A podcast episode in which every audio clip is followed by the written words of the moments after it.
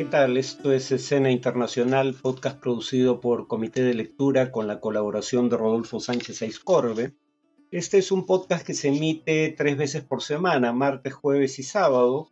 Las emisiones de los jueves, como esta, son de libre acceso. Las emisiones del martes y sábado son solo para suscriptores. Si desea suscribirse, puede hacerlo en la página web de Comité de Lectura o usando el enlace en la descripción de este episodio.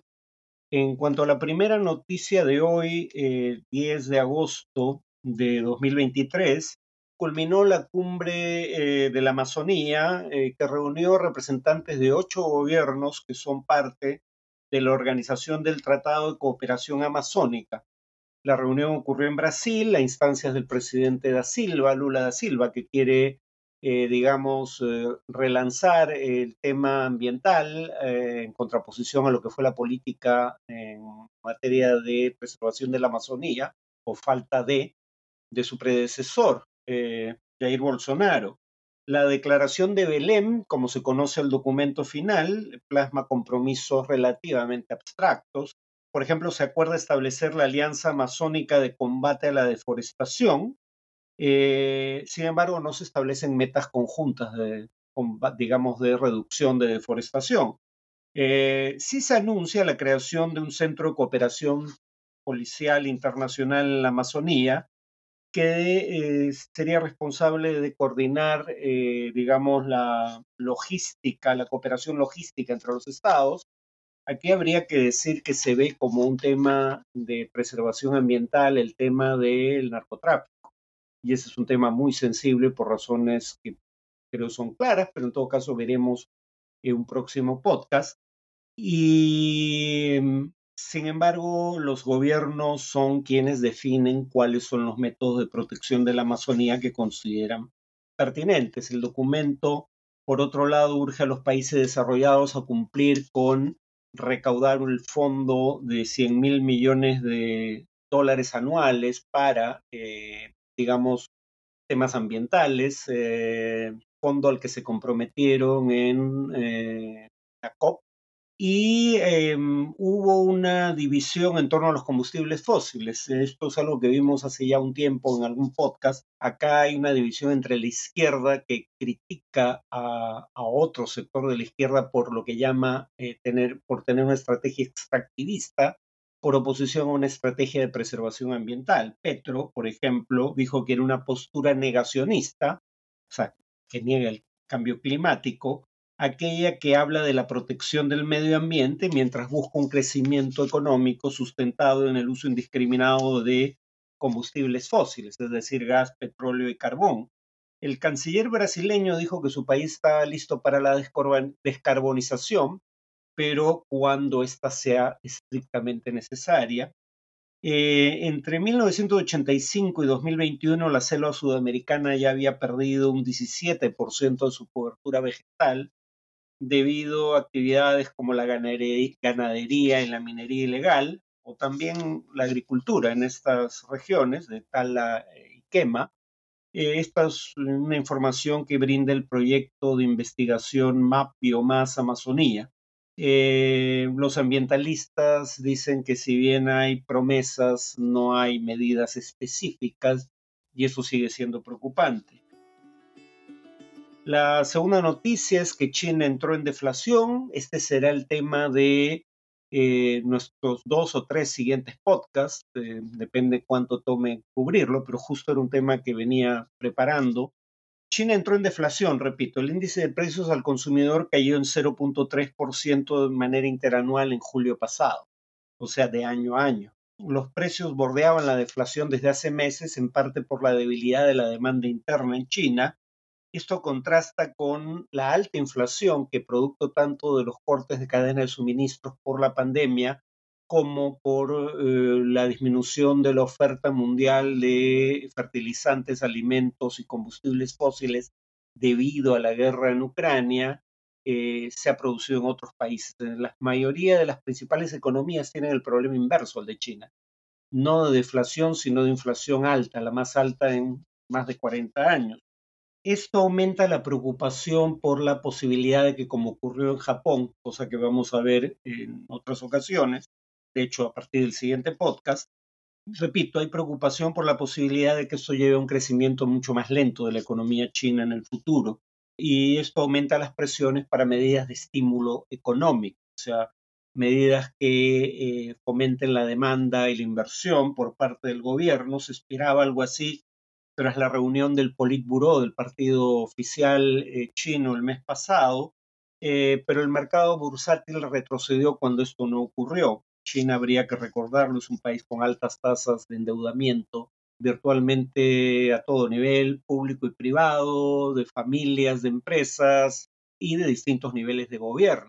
Las exportaciones chinas cayeron 14.5% en julio pasado, comparado con el eh, mismo mes del año anterior. Las importaciones cayeron en 12.4% y se teme que una desaceleración de la economía china pueda llevar a una caída en la demanda internacional de energía, materias primas y alimentos. Claro, el único, lo único positivo de eso es que probablemente los precios de estos bienes, de los commodities en general, se mantengan relativamente bajos en el futuro previsible si esto ocurre. Y finalmente, la última noticia de hoy es que hubo protestas en Caracas por la condena contra dirigentes sindicales. Estos fueron condenados, seis dirigentes sindicales, a 16 años de prisión, según el fiscal general Tarek William Saab, vinculado al gobierno, no es una autoridad independiente del Ejecutivo. Fueron condenados por delito de conspiración y asociación para delinquir y según él ninguno había acreditado su condición de sindicalista. El grupo, según la acusación oficial, había planificado, repito, o cito, perdón, actos de sabotaje y entorpecimiento en las actividades del 5 de julio de 2022, es decir, en periodo más o menos que coincide con las protestas antigubernamentales del año pasado. Sin embargo, la organización no gubernamental Provea, una organización de defensa de los derechos humanos, dice que no solo estaba acreditado que eran dirigentes sindicales, sino que tenían una amplia trayectoria gremial. Todos habían participado en protestas eh, y, movilizaciones eh, el año pasado y este año en favor de un incremento del ingreso de los trabajadores, en un país donde el salario mínimo, si lo consideramos con base en el tipo de cambio del mercado negro, paralelo, digamos, asciende a unos 5 dólares al mes. Claro, esto es un tema, acá hay un problema con el hecho de que el, tipo de cambio paralelo es muy superior en cuanto a la cotización del dólar a el cambio oficial. Considerado el cambio oficial, obviamente es mucho más alto. Las condenas han sido criticadas por la oposición y la ONG de Derechos Humanos Provea, que ya mencionamos, dice, y cito, es una medida arbitraria tomada en un proceso judicial donde el único testigo de la denuncia nunca se presentó en un año y dos meses. Esto alude al hecho absolutamente inusitado de que la acusación de la Fiscalía General de la República se basa en una denuncia anónima. Bueno, así funciona la justicia en la dictadura chavista de Venezuela. Cuanto al tema de análisis, em, voy a hablar de las acusaciones contra eh, Donald Trump la tercera acusación penal formulada contra el primer presidente en ser acusado penalmente en la historia de los Estados Unidos. Básicamente se le acusa, aunque son cuatro cargos, todos giran en torno el intento de cambiar el resultado electoral sabiendo que sus alegatos de fraude eran falsos. ¿Cómo sabe la fiscalía que los alegatos de fraude de Trump eran falsos? Por un lado, porque su propio vicepresidente, eh, Mike Pence, que ahora es su rival, aunque sin posibilidades de éxito a juzgar por las encuestas en las primarias republicanas, le dijo que no había evidencia de fraude y por, eso aceptó la certificación del resultado electoral en el Congreso. Le dijo lo mismo su secretario de Justicia o ministro de Justicia en nuestra, en nuestra denominación, los abogados de la Casa Blanca y las autoridades electorales, incluyendo algunas de su propio partido, dijeron lo mismo. Es decir, Trump tenía suficientes razones para creer que los alegatos de fraude no tenían fundamento. Claro que podría decirse que él prefirió creerle a sus abogados particulares, como Rudy Giuliani, eh, que probablemente sean los que eh, la acusación fiscal llama cómplices, pero no anuncia cargos en contra de ellos, lo cual abre espacio a dos posibilidades. O bien que alguno de estos seis cómplices no encausados judicialmente ya esté colaborando con la justicia, ¿no? En una fórmula similar a lo que aquí solemos llamar colaboración eficaz, de reducción de pena y mejores condiciones a cambio de delación eh, y aporte de pruebas. O la otra posibilidad es que estén esperando que colaboren con la justicia o en su defecto sí se formularía cargos en sus contras. En cualquier caso, eh, los abogados de Trump tampoco alegaron fraude ante cortes de justicia. Eso lo alegaron ante medios de comunicación, Rudy Giuliani, por ejemplo. Pero esto es lo que dice textualmente Rudy Giuliani ante un juez. Eh, el juez le pregunta, cito, ¿está argumentando usted que debe aplicarse aquí un escrutinio estricto? Y Giuliani responde lo siguiente, también cita textual. No, debería aplicarse el escrutinio normal. Si hubiésemos alegado fraude, sí, pero este no es un caso de fraude, dicho por Rudy Giuliani. ¿Por qué Giuliani decía una cosa ante un juez y otra ante las cámaras de televisión? Eh, porque como dicen en inglés, talk is cheap. Mentir ante las cámaras de televisión no tenía consecuencias legales. Mentir en un proceso judicial bajo juramento sí puede tener consecuencias legales. Por eso los jueces de Trump que hablaban de fraude en medios de comunicación no lo hacían en los procesos judiciales. Aquí doy otro ejemplo, el de Cory eh, Langhofer, también abogado de la campaña de Trump, que ante un juez del condado de Maricopa dice literalmente lo siguiente. Este no es un caso de fraude. No estamos alegando fraude en este juicio. No estamos alegando que alguien esté robando la elección. Lo que alegamos es que en lo que parece ser un número limitado de casos, hubo errores de buena fe en las máquinas procesadoras que debería conducir a una mayor revisión de ciertas papeletas de sufragio. Eh, nunca además hubo evidencia de fraude, de hecho no la hubo desde la elección de 2016, porque ahora pocos recuerdan que eh, Trump no solo alegó fraude cuando perdió, también alegó fraude en su contra cuando ganó las elecciones, porque no podía tolerar la idea de que hubiese ganado la presidencia por haber ganado el mayor número de votos en el colegio electoral, pero no en el voto popular, dada la peculiar naturaleza del sistema electoral estadounidense. Entonces, dijo, también gané el voto popular, solo que hubo fraude. ¿En qué consistió el fraude? En que millones, si no me equivoco, hablo de tres, hasta tres millones de inmigrantes indocumentados, votaron ilegalmente. ¿Dónde está la evidencia de eso? Vean eh, la investigación que se siguió después de las elecciones.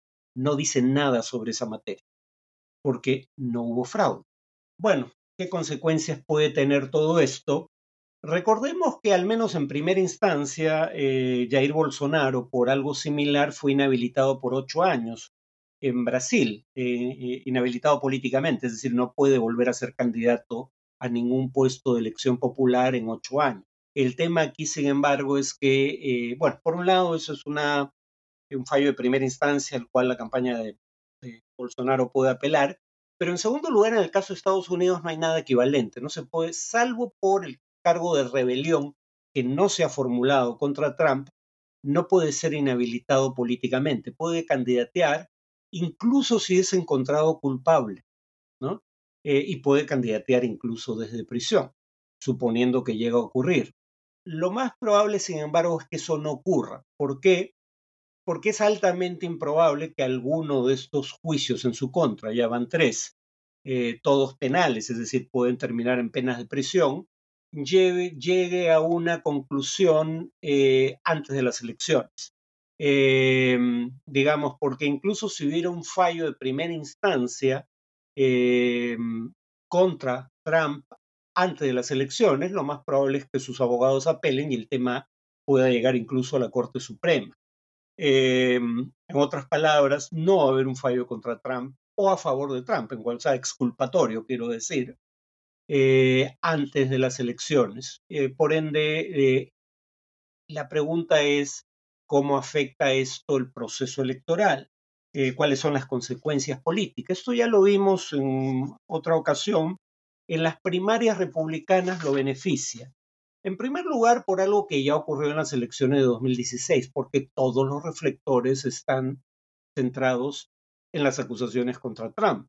Eh, o sea, Trump, por la razón que fuere, no siempre por razones válidas, pero atrae más atención mediática que cualquier otro candidato, eh, atrae más atención mediática que el resto de los precandidatos republicanos juntos, y en parte merced a eso, la primaria republicana en 2016 y en 2020 trajo más eh, atención mediática que la primaria demócrata.